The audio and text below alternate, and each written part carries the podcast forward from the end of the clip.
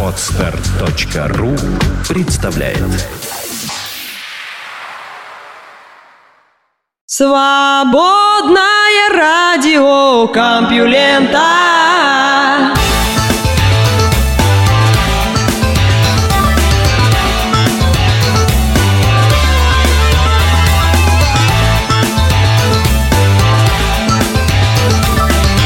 Здравствуйте, уважаемые слушатели свободного радиокомпьюлента. Вы слышите Лёшу Халецкого, а этот выпуск называется «Заигрывание». Да, опять рабочая неделя завершилась, опять два дня отдыха у вас, а мне еще рассказывать вам новости. Но это ничего, главное не заотдыхаться, не заиграться и вернуться в понедельник к трудам праведным. Наука и техника. Зарегистрированы признаки формирования звезд в ближайших окрестностях черной дыры.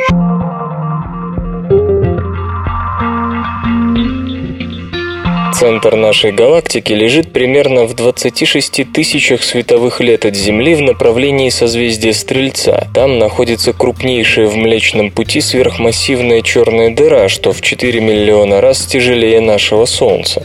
Естественно, если гравитация Солнца, сфера Хилла, доминирует на удалении всего в 2 световых года от звезды, то упомянутая сверхмассивная черная дыра Стрелец А должна простирать свое доминирующее гравитационное влияние на многие многие световые годы вокруг себя. Поскольку гравитация ее непредставимо мощнее, чем у любого другого объекта на сотни тысячах световых лет, считается, что регион вокруг нее очень небезопасное место. Приливной эффект на близких к сверхмассивной черной дыре звездах должен быть чрезвычайно сильным. Молекулярные облака, из которых формируются новые звезды, должны разрываться такими приливными силами на фрагменты. Поэтому, как считалось, никаких звезд звезд на сколько-нибудь разумном удалении от Стрельца А быть не может. И все же радиоастрономический комплекс Атакама Large Millimeter Array, находящийся в Чили и пока работающий не в полную силу, отыскал тут следы формирования звезд, молодого звездного объекта.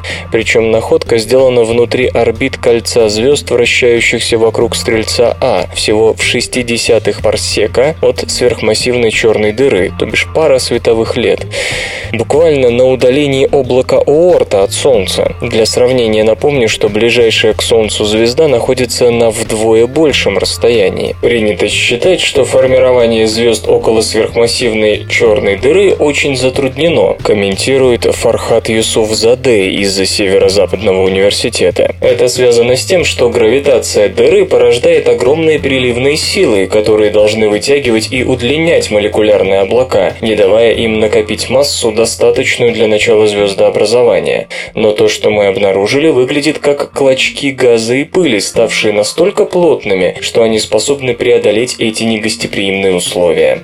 Исследователи полагают, что причина, по которой молекулярные облака набрали невиданную плотность, заключается в столкновениях, настолько увеличивших их массу, что начался процесс коллапса облака и ускорения его вращения. Быстрое вращение вместе с магнитным полем образующейся звезды ускоряет некоторое количество материала облака и выстреливает им в окружающее пространство вдоль оси вращения нарождающейся звезды.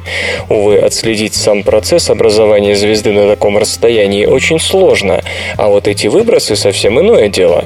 Астрономы зарегистрировали их по характерному присутствию в веществе выбросов молекул монооксида кремния, относительно распространенного в молекулярных облаках. В период звездообразования возбужденные молекулы этого вещества вещества излучают в облаке в очень специфическом диапазоне длин волн, включая миллиметровый, на отслеживание которого и специализируется Atacama Large Millimeter Array. Другим фактором, который помог молекулярным облакам избежать рассеивания приливными силами сверхмассивной черной дыры, исследователи называют чрезвычайную насыщенность центра галактики яркими звездами, свет которых создает существенное давление на частицы молекулярного газа. Строго Говоря, приливные силы – это итог неоднородности воздействующего на объект гравитационного поля, и именно поэтому гравитация Солнца, действующая на Землю в 200 раз сильнее лунной, порождает куда меньшие приливные силы. С ростом расстояния до источника неоднородность воздействия гравитационного поля на объект падает намного быстрее, чем сама сила гравитационного поля. Так что, по всей видимости, влияние сверхмассивной черной дыры на возможность формирования звезд в окрестностях таких тел не следует преувеличивать. Открытие способно поставить точку в дискуссии о том, откуда взялись многочисленные звезды вокруг Стрельца А, довольно массивные и весьма молодые, менее 10 миллионов лет от роду. Шимпанзе могут оценивать собственную компетентность.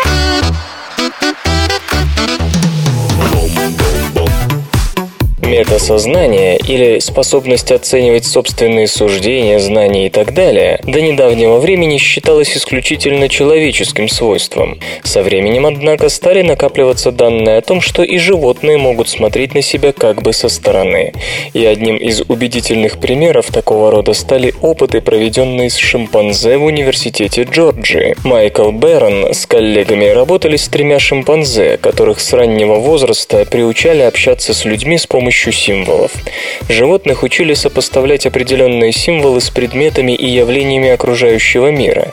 Если человек хотел, чтобы обезьяна что-то сделала, он показывал один символ. Если же обезьяна хотела, например, банан, то показывала человеку символ, соответствующий банану. Способность шимпанзе понимать символы позволила ученым поставить следующий эксперимент. Исследователи клали в несколько разных ящиков разные вкусные вещи – бананы, яблоки, орехи и прочее прочее, и предлагали обезьянам получить угощение. Однако получить его можно было не просто так, а лишь нажав специальную клавишу с соответствующим символом. При этом ящики располагались так, что у одних было видно, что внутри, а у других нет. Но чтобы правильно нажать клавишу, обезьяна должна была точно знать, что внутри.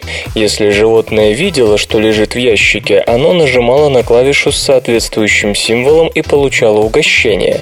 Если же обезьяна не видела содержимого, она подходила к ящику с той стороны, откуда было видно, потом возвращалась к пульту управления и нажимала нужную клавишу.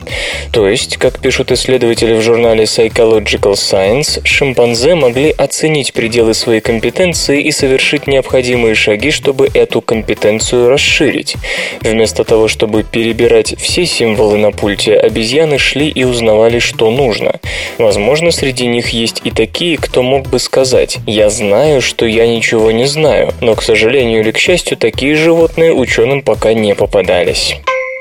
СРК не делает новости, оно их сообщает. Шмели ищут нектар, следя друг за другом.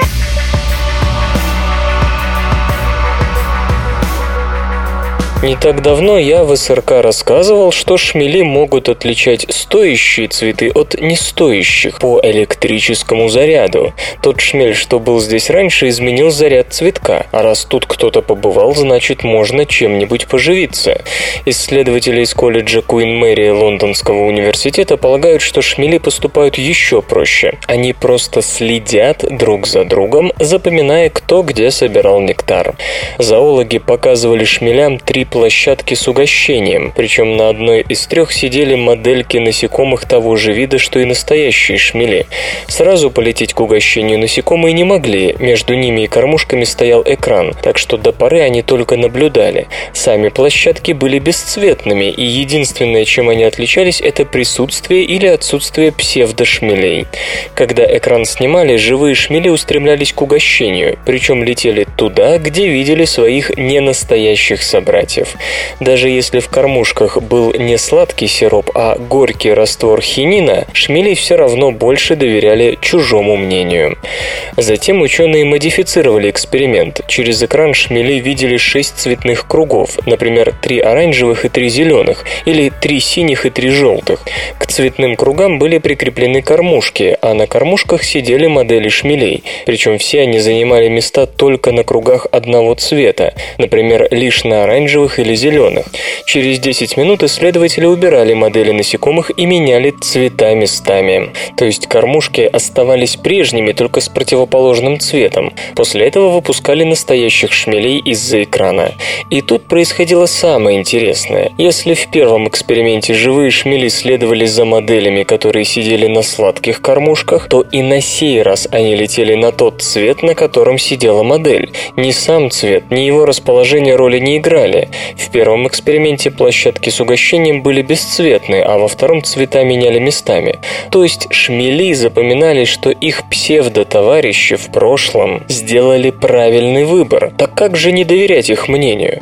Правда, те насекомые, что в первый раз, увидев модели, прилетели к хинину, во второй раз избегали посещать тот цвет, который был отмечен моделями. То есть насекомые как будто запоминали, что их товарищи ничего не смыслят в добывании пищи и старались не следовать их рекомендациям. При этом те шмели, которые не проходили первые тренировки с бесцветными площадками и горьким и сладким растворами, на втором этапе в равной степени выбирали круги разных цветов, не ориентируясь на мнение шмелей-моделей. Очевидно, как говорит Эрика Доусон, вместе с коллегами опубликовавшая статью в журнале Current Biology, шмели могут копировать действия других особей своего вида, как это делают множество других животных, от моллюсков до приматов. При этом у них в мозгу откладывается ассоциативная цепочка, связывающая поведение товарищей с другими признаками. Формирование такой цепочки было показано еще в классических работах Ивана Павлова, который вызывал слюноотделение у собак, кормя их под звуки колокольчика. Когда же потом перед колокольчиком и кормежкой появлялся дополнительный вторичный визуальный стимул, например, квадрат, то слюна у собак начинала течь и при виде нарисованного квадрата. Как видим, такие социально-рефлекторные реакции есть не только у собак, но и у насекомых, да и если подумать, у человека тоже. Интернет и связь. Google представила новый браузерный движок Blink.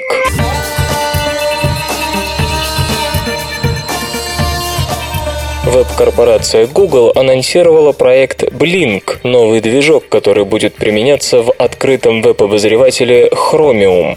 Google отмечает, что изначально для Chromium, который лежит в основе браузера Chrome, был выбран свободный движок WebKit на базе KHTML из-за его универсальности, высокой производительности и продуманного дизайна. В последние годы WebKit продолжал непрерывно развиваться, полностью соответствуя всем требованиям веб платформы. Однако, подчеркивает Google, Chromium использует несколько иную многопроцессовую архитектуру, нежели другие браузеры, работающие на WebKit, и поддержание множественных архитектур привело к усложнению как движка WebKit, так и проекта Chromium. В результате стало ощущаться снижение общей динамики внедрения инноваций. Проблему призван решить проект Blink, новый браузерный движок с открытым исходным кодом, разработанный на основе WebKit Git. Предполагается, что появление Blink послужит стимулом для инноваций и со временем улучшит состояние всей открытой сетевой экосистемы. В краткосрочной перспективе внедрение Blink не предполагает серьезных изменений для веб-разработчиков. На начальном этапе основная работа будет сосредоточена на усовершенствовании внутренней архитектуры и упрощении исходного кода. Планируется удаление более 7 тысяч файлов, включающих свыше 4,5 миллионов строк кода. Спокойствие, только спокойствие. В России готовится очередной законопроект о борьбе с пиратством в интернете.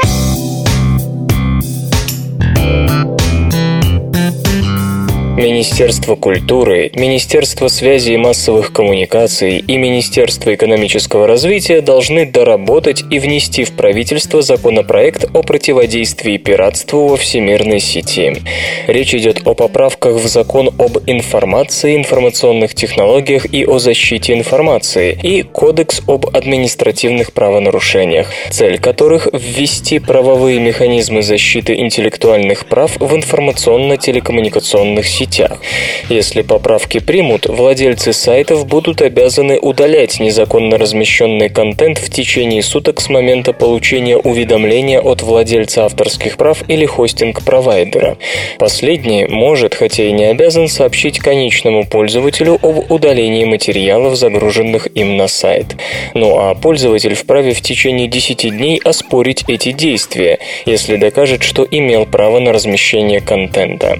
Если владелец сайта не закрыл доступ к спорным материалам в установленные сроки, блокировка становится обязанностью хостинг-провайдера. Кроме того, проект закон обязывает оказывать правообладателям содействие в сборе доказательств, в частности, предоставлять сведения о пользователях, опубликовавших пиратские материалы. Предполагается, что для борьбы с пиратством будет информирован специальный реестр данных об аудиовизуальных произведениях. Он якобы поможет в досудебной блокировке незаконного контента. Нарушителей закона предлагается штрафовать частных лиц на сумму до 5000 рублей, должностных лиц и индивидуальных предпринимателей до 50 тысяч рублей, компании до 500 тысяч. Кроме того, суд может приостановить деятельность компаний и предпринимателей на срок до трех месяцев. Участники рынка говорят, что проект требует существенных доработок. Так не решен вопрос со смежными и отчужденными правами, а блокировка контента без установления ответственности людей, его разместивших, не решит проблемы нарушения авторских прав. Кроме того, полагают эксперты, предложенная система уведомления провайдеров и владельцев сайтов на практике будет неэффективной. Железо и гаджеты. Futuro Cube – электронный кубик-головоломка.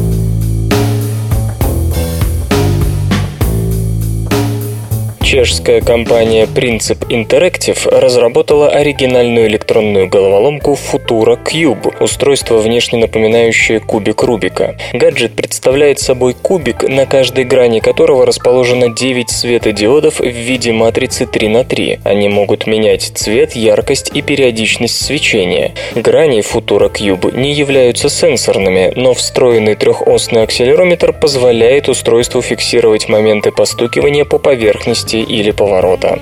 Различные интегрированные датчики помогают определить, какой стороной кубик расположен вверх, а также определить характер движений или жестов пальцев. Кубик снабжен процессором Cortex M3 с архитектурой ARM, 128 мегабайтами флеш-памяти, аудиосистемой и портом microUSB. Питание обеспечивает аккумуляторная батарея, заряда которой хватит на часы непрерывной игры. Несколько устройств Futura Cube могут обмениваться данными данными друг с другом по радиосвязи для организации многопользовательских игр. Новинка, как утверждается, выводит привычные логические игры на новый уровень. Пользователям, к примеру, предлагается оригинальный вариант классической змейки – Кубрис, модификация Тетриса, Гамоку и прочее. Сторонним разработчикам будет доступен комплект для написания игр. Futura Cube предлагается примерно за 100 долларов вслух и с выражением читаю стихотворение. Николай Ушаков «Мастерство».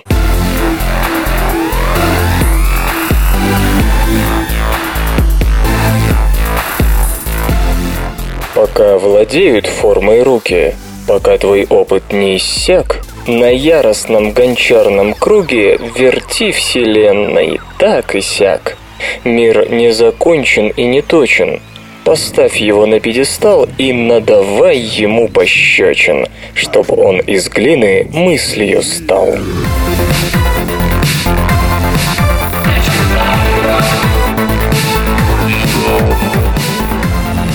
Наука и техника. Сны можно расшифровать по активности мозга.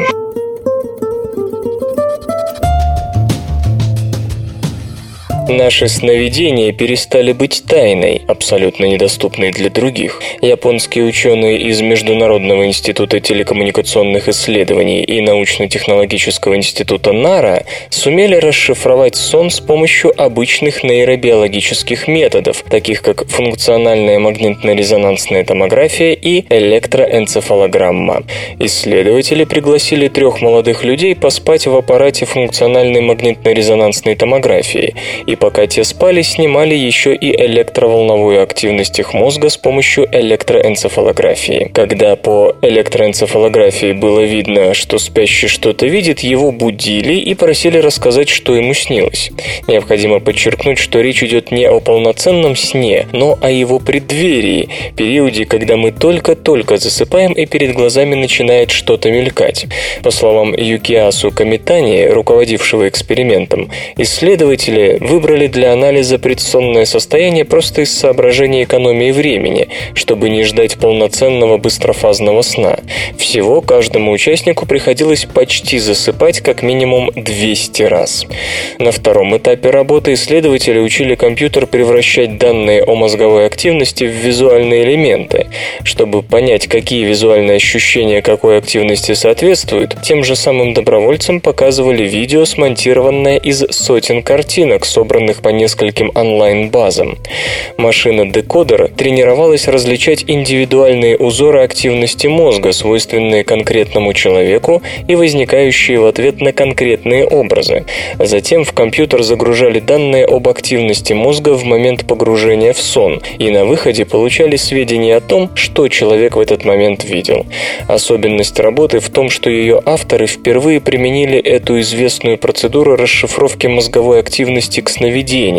В статье, опубликованной в журнале Science, они пишут, что им удавалось опознавать по данным функциональной магнитно-резонансной томографии тип объекта, который человек видел во сне, например, машину, дерево или что-то еще. При этом сами ученые подчеркивают, что технология расшифровки сновидений еще очень несовершенна. К примеру, мы можем сказать, что человеку снится машина, но подробностей не увидим. Даже если кому-то снится, что он едет за городом на джипе, мы все равно сможем определить в его сновидении только автомобиль. В общем, цвета, действия, эмоции остаются пока за пределами расшифровки.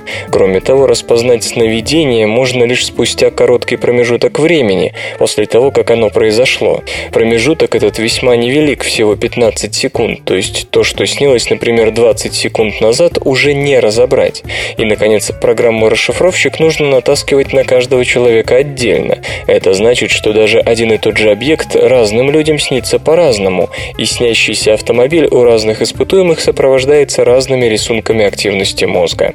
Все это, однако, чисто технические трудности, которые без сомнения будут преодолены. Главное, удалось показать, что этот способ дешифровки мозговой активности в принципе подходит и к такой загадочной свободно-ассоциативной области, как сон. Возможно, через расшифровку снов нейробиологи смогут подобраться и к самым сокровенным тайнам нашей психики. Источником фосфора для первых организмов могли стать метеориты.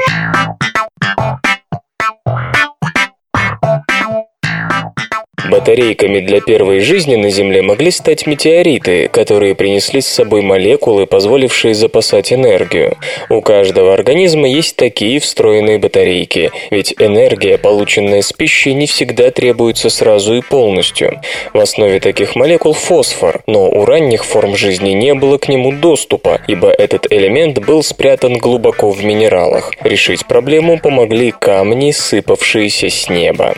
Сегодня самым распространенным распространенным хранителем энергии выступает аденозин-трифосфат, АТФ, которым пользуются миллионы сложных организмов. Откуда взялась эта молекула? Для ее создания и освобождения энергии требуются ферменты, но первые организмы еще не были настолько сложны, чтобы выполнять подобные операции. Вероятно, была какая-то молекула попроще. По словам Терри Ки из Университета Лидса, Великобритания, первым накопителем энергии мог быть пирофосфит, состоящий состоящий из фосфора, кислорода и водорода. Это вещество схоже по своим химическим свойствам с АТФ и при этом более реактивно, то есть ему не нужны ферменты. Господин Ки и его коллеги изучили один сибирский метеорит, содержащий много фосфора. Фрагменты небесного камня окунули в кислую воду из вулканических прудов Исландии, которая считается аналогом воды, существовавшей на первобытной Земле. Четыре дня спустя образцы метеорита выделили большое количество фосфита. Когда он высох, то превратился в пирофосфит. Как видим, это вещество образовывается очень просто. Идея этого исследования пришла ученым после того, как в 2009 году в геотермальных прудах Калифорнии был обнаружен избыток фосфита. Выводы, к сожалению, вызвали неоднозначную оценку. Самая большая проблема заключается в том, что все современные организмы пользуются фосфатами для накопления энергии, а не фосфитами. Это отмечает Уильям Мартин из Университета Генриха Гейне. Животные и растения используют АТФ, а большинство микроорганизмов приспособили пирофосфат. И я ставлю на то, что так было всегда, подчеркивает ученый. По этой причине многие полагают, что древним накопителем энергии скорее всего служил пирофосфат.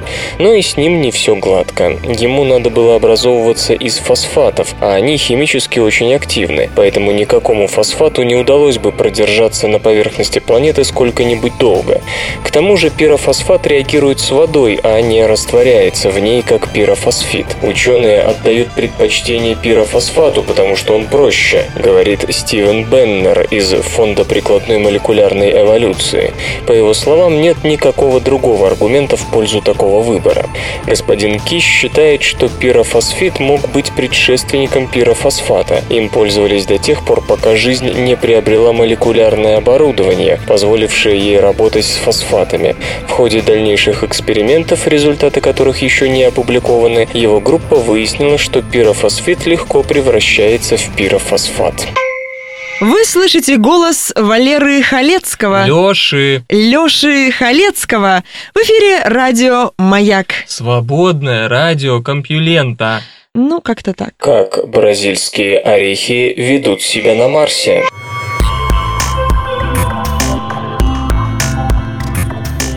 Гранулярная конвекция, часто называемая эффектом бразильского ореха, чрезвычайно простой в основном процесс. Если взять контейнер с орехами всех видов, то самый крупный вид орехов при периодическом встряхивании окажется наверху. Факторов здесь масса, но основной момент заключается в том, что при вибрации в содержимом контейнера образуются пустоты, куда могут попасть орехи поменьше, а крупные, такие как тот же бразильский, нет. В итоге мелочь мелочь уходит вниз, а большая рыба вверх, что, если хотите, можно обозвать социал-дарвинизмом среди орехов. Однако модель такой ситуации пригодна не только для живоописания классовой борьбы семян и плодов на манер Джанни Радари. Такой процесс постоянно происходит на поверхности планет и астероидов. Его классическим примером можно назвать частое формирование слоя из крупных песчинок по берегам крупных земных водоемов. Ясно, что интенсивность процесса процесса в зависимости от гравитации должна быть различна, но насколько он значим за пределами Земли? Сегодня с помощью Карстена Гютлера и его коллег из Технического университета Брауншвейга, Германия, мы впервые получили ответ на этот волнующий вопрос.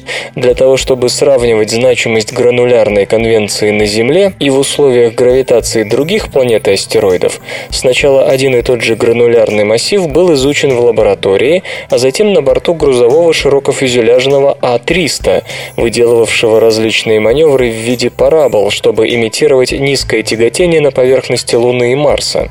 Оставим в стороне сам собой напрашивающийся вопрос о том, в чьем воздушном пространстве ученым дали разрешение на такие шалости, с, мягко говоря, не слишком предназначенным для этого самолетом.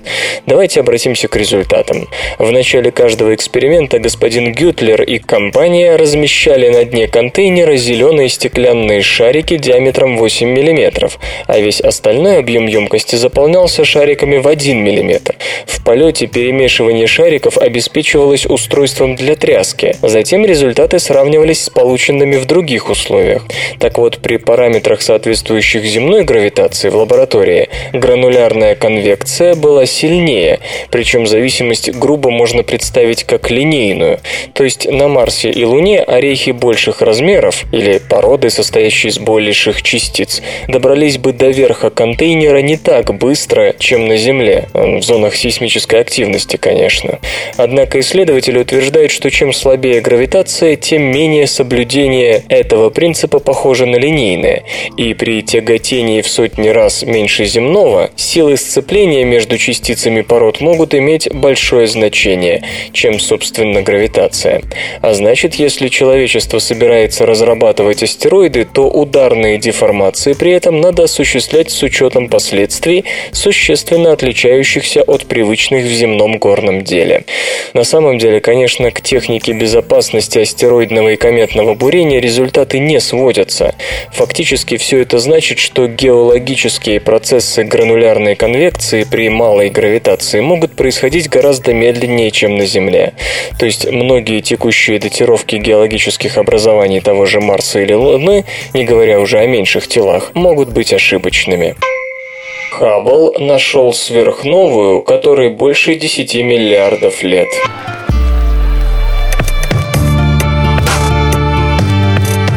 Исследователи, ведомые Адамом Риссом из Университета Джонса Хопкинса, при помощи телескопа космического базирования Хаббл зарегистрировали самую далекую и, следовательно, наиболее древнюю из известных сверхновых – SN UDS-10 Will.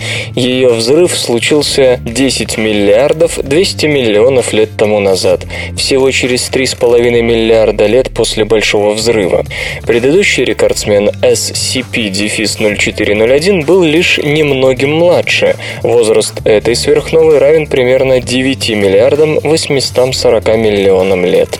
SN UDS 10 Will относится к типу 1А, то есть сверхновая взорвалась либо в двойной системе белых карликов, либо в системе из белого карлика и красного гиганта. Еще недавно это позволило бы уверенно использовать ее как маяк при определении удаления этого района Вселенной от земного наблюдателя. Однако недавние открытия показали, что вспышка такой сверхновой может происходить не только при превышении определенной фиксированной массы, так называемый предел Чандрасекара, но и при несколько больших или меньших массах. Учитывая, что условия формирования сверхновых в ранней Вселенной нам не слишком ясны, точно утверждать, что это стандартная сверхновая типа 1А пока не приходится. Однако астрономы полагают, что механизм появления сверхновой, скорее всего, всего, был связан со влиянием двух белых карликов. Дело в том, что ранее, 7,5 миллиардов лет тому назад, в частоте возникновения сверхновых подобных типов отмечается резкий спад. Если бы сверхновые юной Вселенной, когда звезд рождалось гораздо больше, чем сейчас, образовывались бы по сценарию одиночного белого карлика, постепенно крадущего массу у соседней нормальной звезды, то взрывы сверхновых в этот период случались бы куда чаще. Между тем, на практике все происходит происходит наоборот. В сценарии же слияния пары белых карликов как причины взрыва малая частота таких вспышек объяснима. Белый карлик – это фактически труп нормальной звезды главной последовательности, и чтобы он мог образоваться, светилу надо прожить весь свой цикл. Разумеется, ситуации, когда сразу две звезды в одной системе успели пройти все стадии и стали белыми карликами, на заре существования Вселенной должны были случаться довольно редко. Что-то вы меня больно утесняете, папаша. Железо и гаджеты, ты, ты. Новые модули памяти объединяют DRAM и NAND.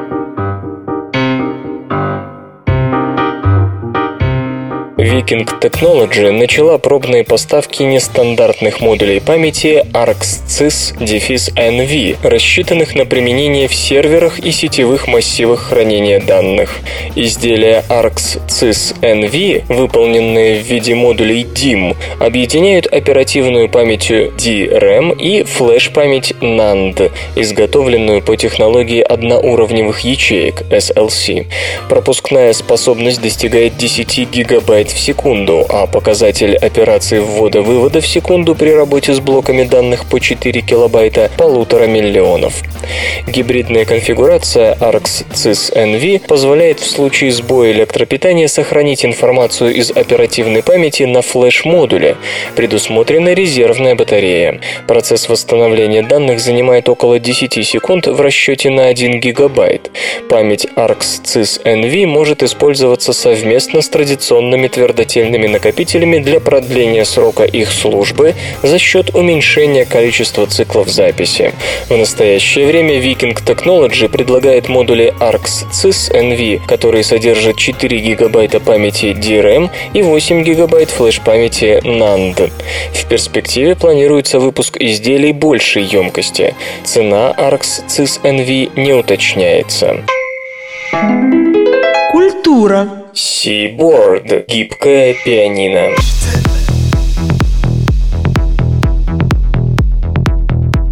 Диапазон фортепиано составляет 88 полутонов. Для Рональда Лэма, главы стартапа Роли, полутон это слишком много, ему хочется более плавного изменения звука. Я играю на пианино, люблю его и считаю самым логичным инструментом, но мне всегда было интересно расширить его возможности. Иногда на концертах я слегка завидую музыкантам, которые могут изменить высоту, громкость и тембр ноты. Гитаристу для выразительной игры не требуется много нот. С фортепиано такой фокус не пройдет. Поэтому три года назад он взялся изобретать такое пианино, которое смогло бы вытворять подобные штуки. Результатом стало устройство Seaboard, чувствительный к силе прикосновения кремниевый клавишный инструмент, который позволяет скользить между нотами, варьировать их звучание и даже заставлять вибрировать. По словам господина Лэма, это не новый инструмент, а еще одна попытка сделать музыку более трогательной. 34 Четырехлетний выпускник Королевского колледжа искусств сначала обдумывал механическое решение, но пришел к выводу, что привыкать к нему будет слишком тяжело, тогда как ему требовался такой инструмент для игры, на котором подошли бы все навыки, вся мышечная память обычного пианиста. Отказался он и от сенсорных экранов, поскольку они не давали нужных тактильных ощущений. Как поступить, господин Лэм понял на литературном фестивале в Джайпуре, Индия. Я начал рисовать синусоиду, как будто клавиши пошли волной, и внезапно меня осенило. Порождая волну, вы получаете возможность играть более дискретно, как на ударном инструменте. Скользя по волне, звук становится непрерывным, и как только я это увидел, я услышал музыку. На то, чтобы Seaboard наконец-то родился, потребовалось почти 50 прототипов и 58 версий специального программного обеспечения и системы обозначений, которая больше похожа на визуализацию данных, чем на традиционную музыкальную нотацию. В Впервые публика услышала инструмент на фестивале SXSW в марте. 12 апреля 88 экземпляров станут доступны для предварительного заказа. Для роли это лишь начало. Другой проект фирмы гитара Ситара, которая позволяет музыканту держать ноту путем физического изгибания инструмента без необходимости нажимать педаль. Господин Лэм уверен, что технология C еще покажет себя, причем не только в музыке, но и в области компьютерных интерфейсов. Исторический анекдот. Одно время почти весь Египет был захвачен гиксосами, но некоторые области оставались самостоятельными. Например, в Фивах правил Таа II Секененра, фараон 17 династии. Правителя гиксосов Аусерру Апопи такое положение дел не устраивало. Он решил покончить с остатками египетской независимости. Посоветовавшись с вельможами, Апопи послал Секененре ультиматум. Ему я якобы мешает спать рев гипопотамов, обитающих в болотах близ Фив, при том, что между гиксосской столицей Аварисом в дельте Нила и Фивами было несколько сот километров. Что именно и в каких выражениях ответил на это нелепое обвинение Сикененра, точно неизвестно. Однако, судя по всему, в скором времени после этого началось восстание Фив и Верхнего Египта против захватчиков. Правда, Сикененра не дожил до победы. Он был убит в в бою. На его мумии сохранились многочисленные раны от боевого топора. Но его сын, а по другим данным внук, Яхмас I, завершил освобождение Египта. Наука и техника. Вулканы Ио расположены не там, где надо.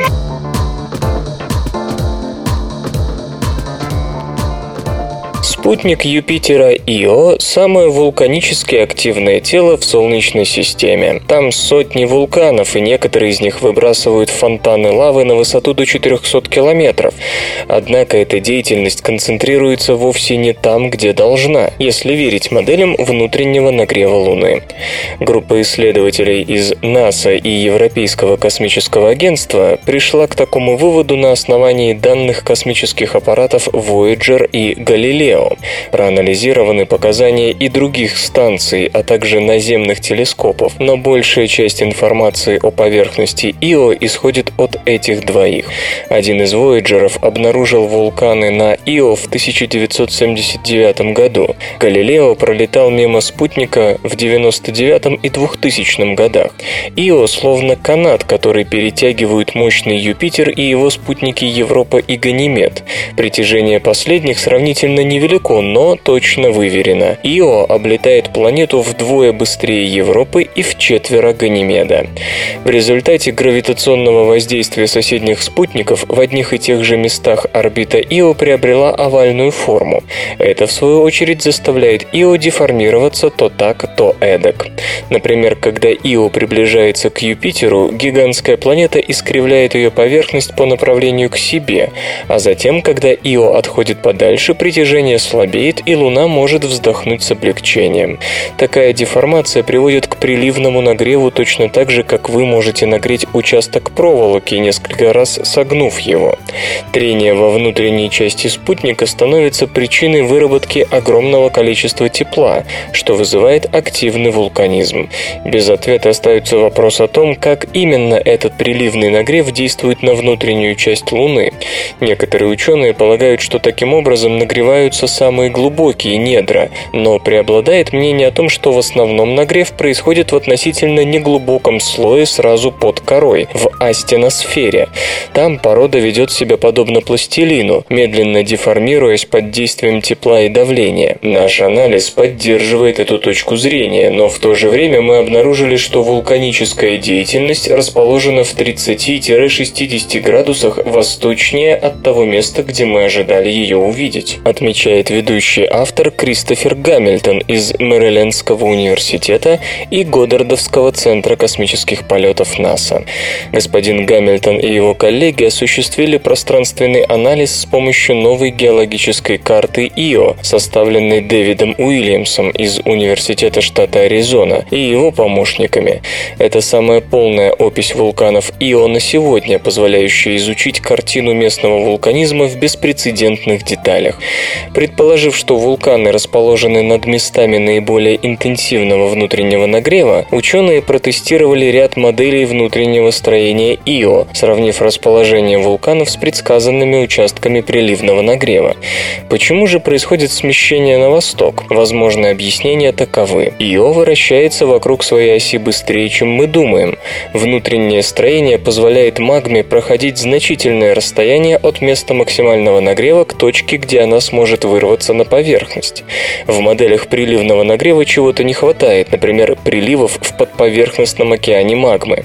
Действительно, магнитометр Галилео в свое время обнаружил магнитное поле вокруг Ио, намекающее на существование такого океана, охватывающего весь спутник. Логично предположить, что магма проводит электричество и генерирует магнитное поле, перемещаясь под поверхностью Ио под действием силы притяжения Юпитера в процессе орбитального движения. Только не надо думать, что он такой же жидкий, как земные океаны. По словам господина Гамильтона, он скорее напоминает губку с менее чем 20% содержанием силикатного расплава, текущего внутри своего рода скелета из медленно деформирующейся породы. Приливный нагрев, по-видимому, несет ответственность и за существование океанов жидкой воды под ледяной коркой Европы и Энцелада, спутника Сатурна. Поскольку жидкая вода – необходимый ингредиент жизни, некоторые исследователи не исключают того, что там могут находиться живые организмы при наличии, конечно, подходящего источника энергии и прочего материала, без которого жизнь не жизнь. Эти миры чересчур прохладны для существования жидкой воды на поверхности, а потому лучшее понимание приливного нагрева поможет разобраться в том, каким образом он мог бы обеспечить жизнь даже в не самых гостеприимных местах Вселенной. Кроме того, вулканизм на Ио настолько активен, что поверхность спутника полностью обновляется каждый миллион лет или около того. Поэтому для написания истории этой Луны необходимо хорошо знать ее внутреннее строение. Неожиданный восточный сдвиг в расположении вулканов на Ио намекает на то, что мы чего-то пока не понимаем, подчеркивает господин Гамильтон. В определенном смысле это очень важное открытие. Где-то что-то с кем-то происходит.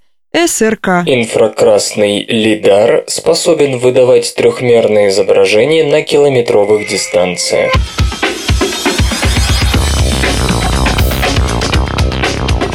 Для обычных изображений применяют, как вы помните, видеокамеры, а вот сканирующие лидары в системах машинного зрения формируют трехмерную картину с использованием лазерного луча, по времени полета которого к объекту и от него задается расстояние до источника излучения. Такие лидарные системы считаются ключевыми элементами навигации автомобилей без водителя, и именно они главная причина их дороговизны. Есть у них и другие проблемы. Не могут работать когда тело не отражает или плохо отражает лазерный луч. Снег, дождь и прочее в том же духе выбивают лидары из колеи, да и дальность создания детального 3D-изображения не превышает пока сотен метров. Группа исследователей под руководством Джеральда Буллера из Университета Хериота и Уатта, Шотландия, использовала для этих целей маломощный инфракрасный лазер, всего 250 микроватт, с длиной волны в 1560 50 нанометров, примерно вдвое больше, чем у красного света. Что особенно важно, приемник отраженного излучения такого лазера мог регистрировать одиночные фотоны. В итоге, как и рассчитывали авторы работы, столь длинные волны едва задерживались атмосферой, что принято называть окном прозрачности. В итоге первые же эксперименты выдали на гора трехмерное изображение на расстоянии в километр, а принципиально такая система работоспособна до 10 километров. Легко догадаться, что здесь внешний лазер должен быть не таким мощным, как при работе в оптическом диапазоне, ведь поглощение его лучей атмосферой намного ниже. Пока новый инфракрасный лидар испытывается в основном на изображениях крупных объектов, в том числе частично спрятанных препятствиями, скажем, листвой. Разработчики признаются, что быстродействие системы из-за высокого разрешения обработка получаемых данных длится минуты, пока хромает, но по соотношению малых энергозатрат и высокого качества качества при отменной дальности устройство уже не имеет аналогов. Разбить? Разбить? Пол-литра. Пол-литра. В дребезге. Да, конечно, в дребезге. Да я тебе за... Но-но-но-но. Нейроны-навигаторы распределены по ролям.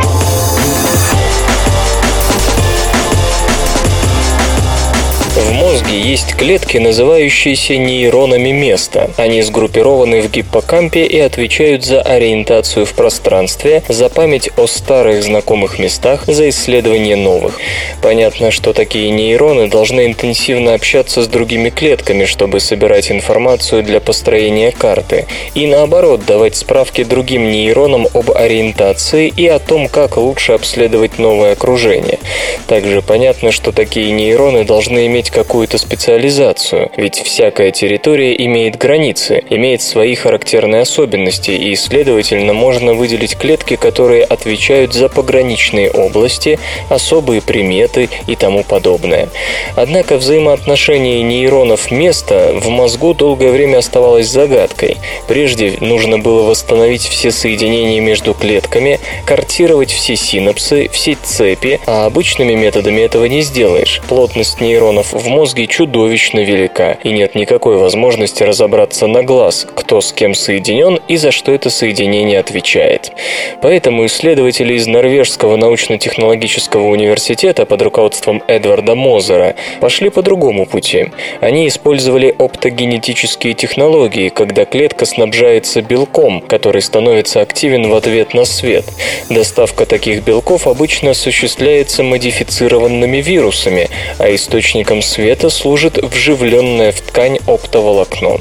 Когда в мозг подавали свет, белок активировался и включал определенный нейрон. Активность нейрона регистрировалась с помощью вживленного электрода.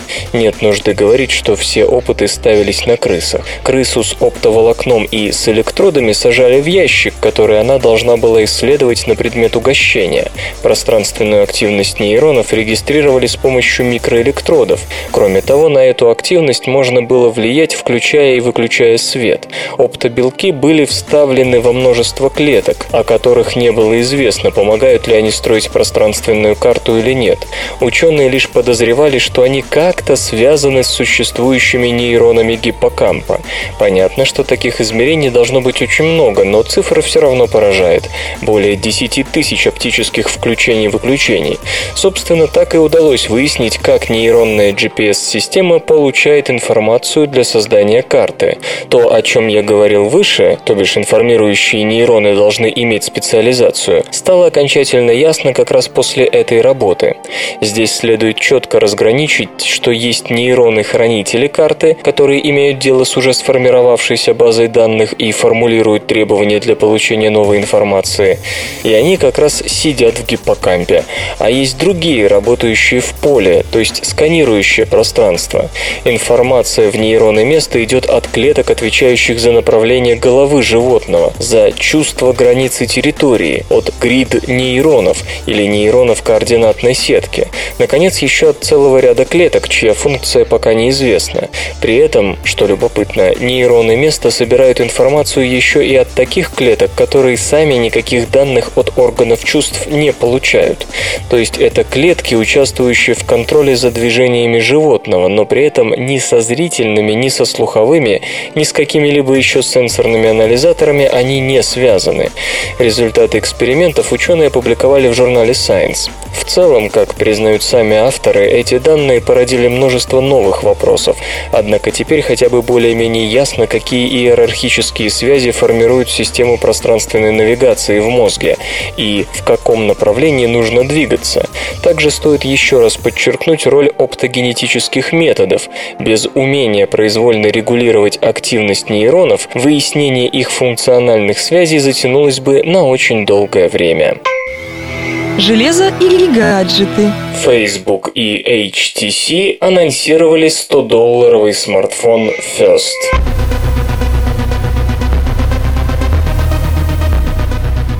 Оператор AT&T начал прием предварительных заказов на коммуникатор First, представленный социальной сетью Facebook и тайваньской компанией HTC. First – первый смартфон, который будет изначально поставляться с Android-настройкой Home. Эта платформа предоставляет доступ к ленте событий Facebook и ключевым функциям соцсети напрямую с экрана блокировки и домашнего экрана коммуникатора. Аппарат First выполнен на двухъядерном процессоре Qualcomm MSM 8930AA с тактовой частотой 1,4 ГГц. Объем оперативной памяти равен 1 ГБ, встроенной флеш-памяти до 16 ГБ. Сенсорный дисплей размером 4,3 дюйма обладает разрешением 720 на 1280 точек. В оснащение входят адаптеры беспроводной связи Wi-Fi и Bluetooth 4.0, основная камера с 5-мегапиксельной матрицей и вспышкой, фронтальная камера с разрешением 1,6 мегапикселя, порт microUSB. Смартфон весит 124 грамма, его размеры 124 на 64 и на 9 миллиметров. На коммуникатор инсталлирована операционная система Android 4.1 Jelly Bean.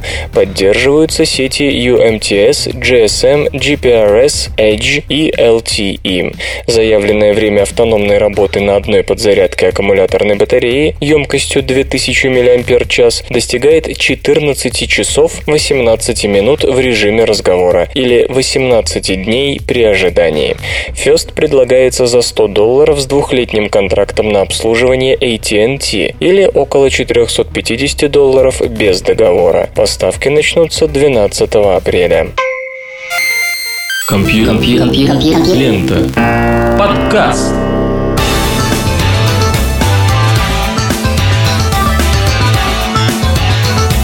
Выпуск свободного радиокомпьюлента под названием «Заигрывание» завершен. Вы слышали Лешу Халецкого. Еще больше интересных новостей будет в понедельник. А пока свободное радиокомпьюлента уходит на отдых. Ну а для вас песенка. Свободное радио Компьюлента. Скачать другие выпуски подкаста вы можете на podster.ru